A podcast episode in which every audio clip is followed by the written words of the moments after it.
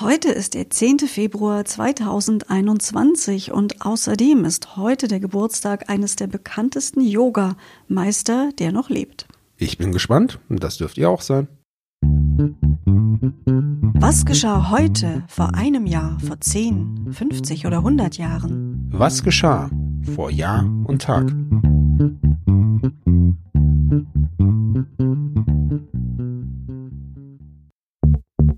Vor einem Jahr.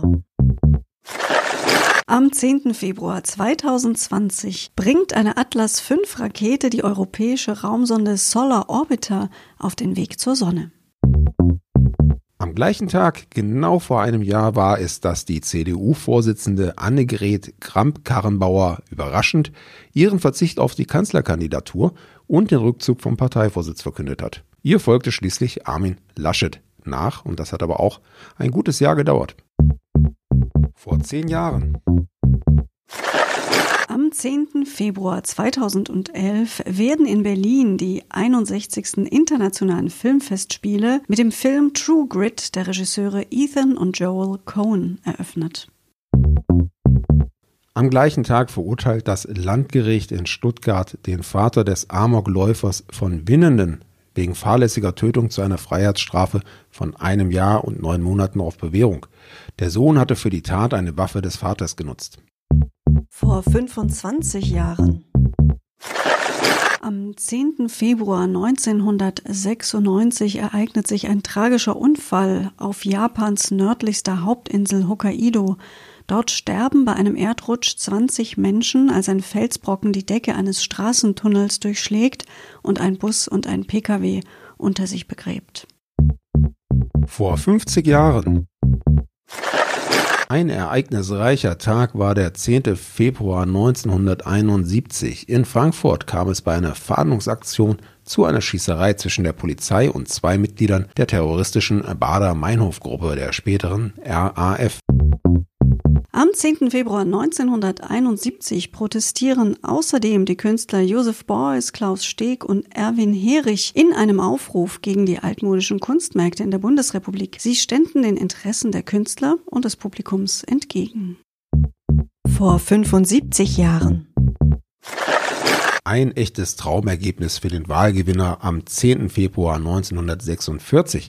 In Moskau veröffentlichte die Zentrale Wahlkommission das Ergebnis der Wahlen zum obersten Sowjet. Danach stimmten in den 682 Wahlkreisen 99,18 Prozent der Wahlberechtigten für die von der Kommunistischen Partei der Sowjetunion aufgestellten Kandidaten. An der Spitze war Nikolai Schwernik. Er blieb bis März 1953 Vorsitzender des Präsidiums des obersten Sowjets der UdSSR und war damit formell Staatsoberhaupt der Sowjetunion.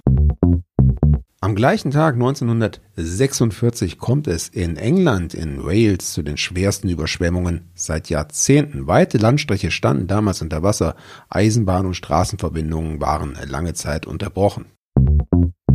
So, Anna, was kannst du uns jetzt zu dem berühmten Yogameister sagen, der heute vor genau 75 Jahren geboren wurde? Ja, wir lüften das Geheimnis. Es handelt sich um Bikram Chaudhry, am 10. Februar 1946 in Kalkutta geboren. Er ist einer der bekanntesten lebenden Yogameister und Begründer des nach ihm benannten Bikram Yoga.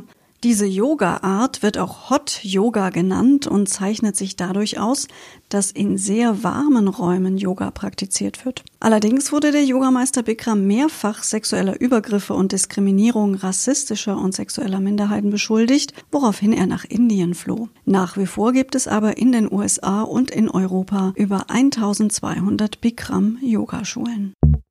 Vor 100 Jahren die Deutschen haderten nach dem Ersten Weltkrieg mit ihren Reparationszahlungen. Am 10. Februar 1921 lehnten die Franzosen die Forderung ab, die jährlichen Kohlelieferungen auf 1,8 Millionen Tonnen zu verringern.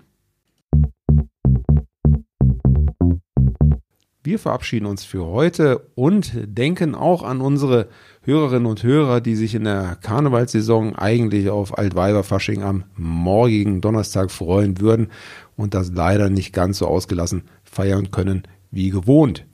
Für alle, die mit Fasching nichts am Hut haben, aber auch für die, die Fasching mögen, gilt das gleichermaßen. Kommt auch morgen wieder einfach zu uns zu vor Jahr und Tag, hört euch unseren Podcast an und erfahrt, was am 11. Februar alles passiert ist in der Geschichte. Bis morgen sagen wir Tschüss und einen schönen Tag. Sebastian und Anna. Der Podcast vor Jahr und Tag erscheint täglich neu. Produktion tonbildschau.de Dr. Anna Kugli und Sebastian Seibel GBR. Mit uns können Sie sich hören und sehen lassen.